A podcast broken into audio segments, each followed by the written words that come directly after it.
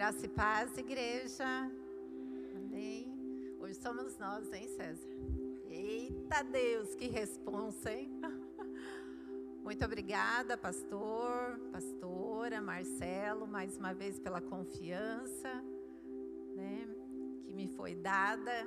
E quem é obediente, né, fala: Eis-me aqui, né? Não pensa duas vezes e fala: Não, se é para Deus, então eu vou, não é mesmo? E dentro dessa mensagem, eu já até compartilhei com o pastor durante a semana. Na realidade, não foi aquela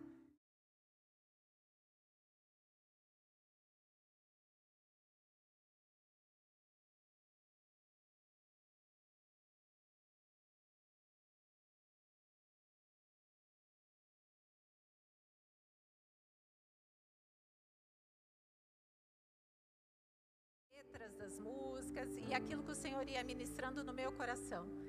E não teve um culto em que não dizia uma palavrinha-chave. E eu falei, eu entendi, é isso. Então, eu fui para o lado em que realmente Jesus, ele falou, eu quero que seja ministrado isso. E eu quero, desejo em que você esteja com o seu coração, com a sua mente realmente aberta para receber isso que o Senhor tem para nós. Amém? Alguém se recorda qual é o nosso tema do ano? Como? Abundância, tá? Mas aonde está isso? João 10, 10. Em que diz: Eu vim para que tenham vida e a tenham em abundância, plenamente, com fartura. É isso que o Senhor tem para nós. Abra aí comigo, 1 Samuel.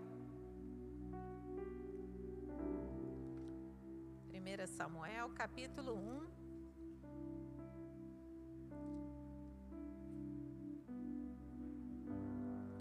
Do 1 ao 10. Vamos lá. Havia certo homem de Ramataim, Zufita, dos montes de Efraim, chamado Eucana, filho de Jeroão, neto de Eliú e bisneto de Tou, filho do Efraimita Zufé. Ele tinha duas mulheres, uma se chamava Ana e a outra Penina. Penina tinha filhos, Ana, porém, não tinha. Todos os anos esse homem subia de sua cidade a Siló para adorar e sacrificar ao Senhor dos Exércitos. Lá, Ofine e Finéias, os dois filhos de Eli, eram sacerdotes do Senhor. No dia em que Eucana oferecia sacrifícios, dava porções à sua mulher Penina e a todos os filhos e filhas dela. Mas a Ana dava uma porção dupla, porque a amava, mesmo que o Senhor a houvesse deixado estéril. E porque o Senhor a tinha deixado estéril, sua rival a provocava continuamente a fim de irritá-la. Isso acontecia ano após ano Sempre que Ana subia à casa do Senhor, sua rival a provocava e ela chorava e não comia. Eucana, seu marido, lhe perguntava: Ana, por que você está chorando? Por que não come? Por que está triste? Será que eu não sou melhor para você do que dez filhos? Certa vez, quando terminou de comer e beber em Siló, Estando o sacerdote Eli sentado numa cadeira junto à entrada do santuário do Senhor, Ana se levantou e, com a alma amargurada, chorou muito e orou ao Senhor. Versículo 19 e 20. Na manhã seguinte, eles se levantaram e adoraram ao Senhor então voltaram para casa em Ramá. Eucana teve relações com sua mulher Ana, e o Senhor se lembrou dela. Assim, Ana engravidou e, no devido tempo, deu à luz um filho e deu-lhe o nome de Samuel, dizendo: Eu o pedi ao Senhor. Abra agora comigo no livro de Marcos.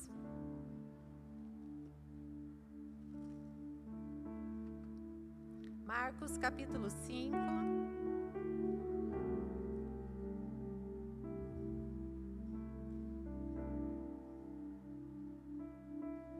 Do 21 até. Vamos lá. Tendo Jesus voltado de barco para outra margem, uma grande multidão se reuniu ao seu redor, enquanto ele estava à beira do mar. Então chegou ali um dos dirigentes da sinagoga, chamado Jairo. Vendo Jesus, prostrou-se aos seus pés e lhe implorou insistentemente: Minha filhinha está morrendo. Vem, por favor, e impõe as mãos sobre ela, para que seja curada e viva. Jesus foi com ele. Uma grande multidão o seguia e o comprimia. E estava ali certa mulher que havia 12 anos vinha sofrendo de uma hemorragia. Ela padecera muito sobre o cuidado de vários médicos e gastara tudo o que tinha, mas em vez de melhorar, piorava. Quando ouviu falar de Jesus, chegou-se por trás dele, no meio da multidão, e tocou em seu manto. Porque pensava: se eu tão somente tocar em seu manto, ficarei curada. Imediatamente cessou sua hemorragia, e ela sentiu em seu corpo que estava livre do seu sofrimento. No mesmo instante, Jesus percebeu que dele havia saído o poder. Virou-se para a multidão e perguntou: Quem tocou em meu manto? Responderam os seus discípulos: Vês a multidão aglomerada ao teu redor e ainda perguntas: Quem tocou em mim? Mas Jesus continuou olhando ao seu redor para ver, para ver quem tinha feito aquilo. Então a mulher sabendo o que lhe tinha acontecido, aproximou-se, prostrou-se aos seus pés e, tremendo de medo, contou-lhe toda a verdade. Então ele lhe disse: Filha, a sua fé a curou. Vá em paz e fique livre do seu sofrimento. Eita Deus! Vamos mais um. João 5, 1, 9. Algum tempo depois, Jesus subiu a Jerusalém para uma festa dos judeus. Há em Jerusalém, perto da porta das ovelhas, um tanque, que em aramaico é chamado Betesda, tendo cinco entradas em volta. Ali costumava ficar grande número de pessoas doentes e inválidas, cegos, mancos e paralíticos. Eles esperavam um movimento nas águas. De vez em quando descia um anjo do Senhor e agitava as águas. O primeiro que entrasse no tanque, depois de agitadas as águas, era curado de qualquer doença que tivesse. Um dos que estava ali era paralítico, fazia 38 anos. Quando o viu deitado e soube que ele vivia naquele estado, durante tanto tempo, Jesus lhe perguntou: Você quer ser curado? Disse o paralítico: Senhor, não tenho ninguém que me ajude a entrar no tanque quando a água é agitada. Enquanto estou tentando entrar, outro chega antes de mim. Então Jesus lhe disse: Levanta-se, pegue a sua maca e ande. Imediatamente o homem ficou curado pegou a maca e começou a andar. Isso aconteceu num sábado. Pai, a Sua palavra foi lida e nós queremos que a Sua revelação venha a ser dita, com que nós venhamos a ser curados nessa noite, com que nós venhamos a ser transformados, com que nós venhamos sair daqui cheios de fé, sabendo que em Jesus nós podemos crer. Fala conosco, ó Deus, em nome de Jesus. Amém. O tema da mensagem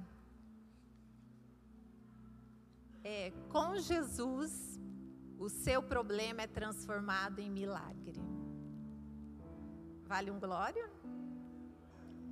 Com Jesus, o seu problema é transformado em milagre. São histórias, as três histórias, elas são diferentes, porém elas têm semelhanças. Porque nas três está falando sobre uma doença em que depois teve a cura. Ana, ela era estéril.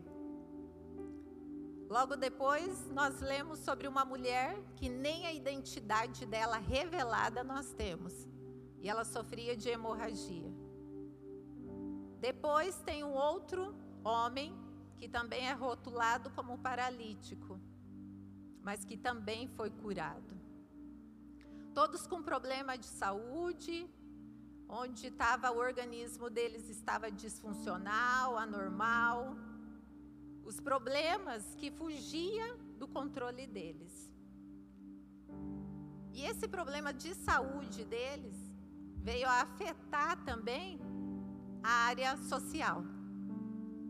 Porque quando a gente observa que a penina ela provocava Ana, então imagina aquele ambiente onde Ana estava inserida. Um ambiente hostil, carregado de afrontas, de desaforos, totalmente pesado, tenso. Aquela mulher e aquele homem, em que nem o nome deles é dito, provavelmente as pessoas falavam: ah, aquele lá, ó, aquela mulher que tem hemorragia, ah, aquele, é, aquele paralítico.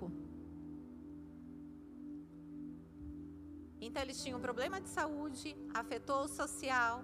E quando você pensa, como é que estavam as emoções desses indivíduos? Provavelmente também cheio de tristeza, de dor, de desgosto, de angústia, de choro, de vergonha, de medo, de solidão, uma tremenda amargura realmente na alma. E aqui já me vem Provérbios 13, 12, em que diz que a esperança demorada, ela enfraquece o coração. Mas essa é a parte A do versículo. A esperança demorada enfraquece o coração. Mas apesar de tudo isso, apesar de, Ana, ela orou. A mulher, ela tocou na barra da roupa de Jesus. O paralítico, ele respondeu a pergunta que Jesus fez para ele. E o que eu acho fantástico em Jesus são as perguntas dele. Em que ele falou: escuta, e aí, né? O que está acontecendo? E esse paralítico, talvez com essa amargura em que ele estava, ele poderia ter dado uma resposta ríspida, falar: peraí, como assim? O que, que eu estou fazendo aqui? Mas não, ele soube dar uma resposta adequada também para Jesus. E uma grande lição que eu aprendo com tudo isso, que é para a vida. O que, que eu retiro dessas leituras? Que, as nossa, que a nossa vida ela é feita de escolhas e que as minhas escolhas elas vão determinar ou não a qualidade e a cura no meu viver. Assim como eu disse, Ana ela decidiu orar. Essa mulher, ela decidiu se rastejar ir pelo chão e tocar, então somente na roupa de Jesus. Esse homem, ele decidiu dar uma resposta adequada. E como que você tem reagido diante das adversidades, diante das suas dores? Qual desses três modelos em que nós lemos, em que se aproxima mais do seu? Qual é a sua dor? Qual a cura que você precisa? Qual o milagre que você necessita? Quanto tempo que você tem esperado? Talvez você diga, não, mas imagina, é porque você não sabe da minha vida. Tanto tempo que eu estou esperando, estou orando e nada acontece. E aqui eu quero abrir só um parênteses. Em que eu também comentei com o pastor. O pastor teve spoiler, como é que fala? Spoiler, spoiler. Então, em que os meus filhos eles fazem umas pedaladas, né? E tem um grupo aqui também que faz. E no domingo chegou o Wesley e o Vinícius, né? E aí o Wesley, ah, nós andamos não sei quantos quilômetros, 80 e poucos quilômetros, né? Ele falou, mas mãe, só os brutos terminaram. Só os brutos. Falei, é filho. Né? E na hora, assim, Espírito Santo, né? Falou, é, agora é a hora, você começa a pregar em casa. Falei, eita Jesus, né? Falei, é, eu entendi o que, que ele estava querendo dizer com a, a brutalidade dele ali. Eu fiz a leitura do que ele estava querendo dizer desse bruto que é colocar força realmente para você concluir aquilo que você determinou. Eu saí de casa determinado a percorrer tudo e voltar. Ok, maravilha. Falei, fantástico, filho. Agora eu quero ver essa sua brutalidade. Estou falando agora em público. Quero ver essa sua brutalidade na sua fé. Quando vier uma adversidade, de que forma que você vai reagir? Eu quero que você coloque força para concluir aquilo que você se propôs a fazer. E isso é que Jesus está nos falando: que nós venhamos ser persistentes, que nós não venhamos na metade do caminho querer facilitar para voltar, mas com que a gente conclua, que a gente insista, que a gente venha ser firme, que a gente venha ser aplicado, que a gente venha ser resistente, que venha ter disposição porque o bruto, ele não desiste. Ele persiste, mesmo em meio à dor. Eita Jesus! Ana, ela não desistiu. Ela usou a sua fé. E sabe qual foi o resultado? Sete filhos. A mulher, ela não se entregou. Ela rastejou ela tocou, ela usou a fé dela e ela foi curada após 12 anos da enfermidade que ela tinha. O paralítico, ele deu uma resposta adequada. E após 38 anos, a misericórdia da cura chegou até ele. E aqui vem a parte B de Provérbios 13, 12, em que diz: mas o desejo chegado é a árvore de vida. Mas o milagre chegado é a árvore de vida. Eles tiveram um momento de dor, de sofrimento deles, anos, mas eles também alcançaram a cura e o milagre. O que, que Jesus está nos falando? Que assim como eles, o não nós já temos. Vamos correr atrás do sim. Vamos fazer diferente. Vamos usar nossa fé. Vamos romper com entusiasmo, com ânimo, com persistência, porque é isso que Ele quer. Não venhamos deixar que as adversidades, que os problemas, que as doenças, assim como a deles, eram reais. E talvez você está numa situação nessa noite que você diga: olha, eu não sei como sair dela. Talvez não seja uma cura física, orgânica. Mas independente de qual seja a área em que você precisa de um milagre, em que você precisa de uma cura, saiba que Cristo também é real. O seu problema é real, Cristo também é real. E Ele nos diz: Eu sou o mesmo, ontem, hoje e eternamente. Jesus, ele sabe que nós não somos de aço. Ele sabe que nós somos é de barro. Ele sabe disso. E ele sabe que nós precisamos do socorro dele em meio às nossas dores. O pastor ele tem dito, ele tem redito por N vezes. E eu espero que realmente você também esteja assim com os ouvidos atentos. Porque quando ele diz renovação da mentalidade, renovação da mentalidade. O César falou também hoje aqui no início. O que, que vem a ser isso? Uma visão de futuro com possibilidades favoráveis de que vai dar certo. É ter a certeza que o Senhor ele é bom, que ele é uma fortaleza no dia da nossa angústia que Ele conhece os que confiam nele. É ter a convicção que o meu Deus, segundo as suas riquezas, suprirá todas as minhas necessidades. É ter fé e confiar, porque a palavra diz que os que confiam no Senhor são como os montes de Sião que não se abalam, mas permanecem para sempre. Eita Jesus! É ter a segurança que o Senhor nos protegerá de todo mal, Ele protegerá a nossa vida.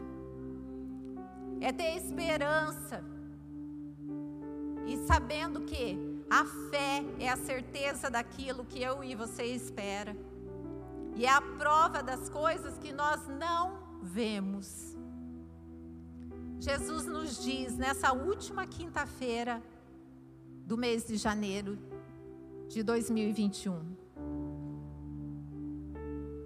Filhos da IBSJ, esforçam-te, tem de bom ânimo, não pasmem, nem te espantes porque o Senhor, o teu Deus, é contigo por onde quer que tu andares. Eita Jesus. Ele é aquele que vai adiante de nós, irmãos. Ele é comigo, ele é contigo. Ele não nos deixará, ele não nos desamparará. Portanto, não temas e não te espantes. Ele diz: Vinde a mim todos os que estáis cansados e oprimidos, e eu vos aliviarei. Qual é o seu cansaço?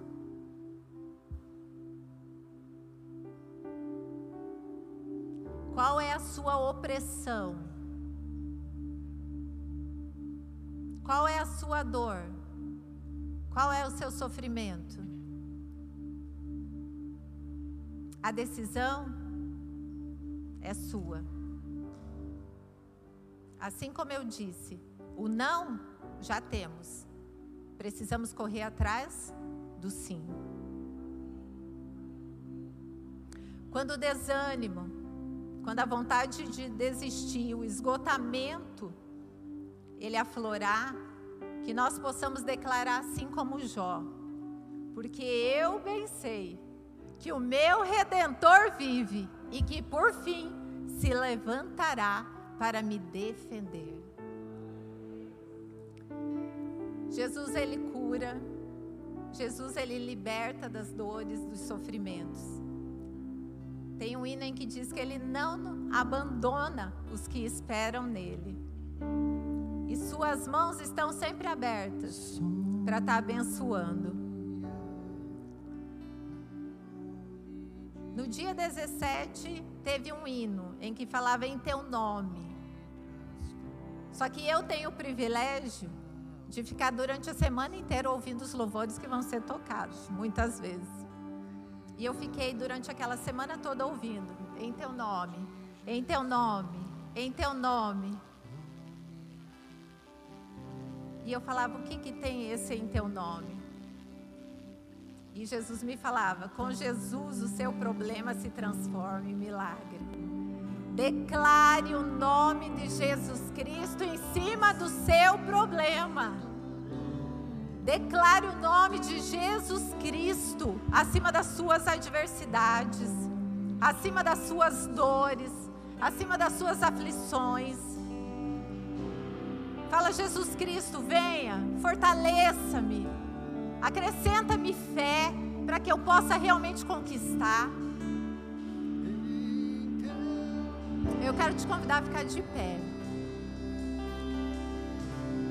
Que você ouça esse hino com os ouvidos atentos, diferente de, do modo em que já foi. E que você possa estar tá colocando o nome de Jesus Cristo na frente do seu problema e da sua dor. Eu vou te dar dois minutos. Não perca tempo.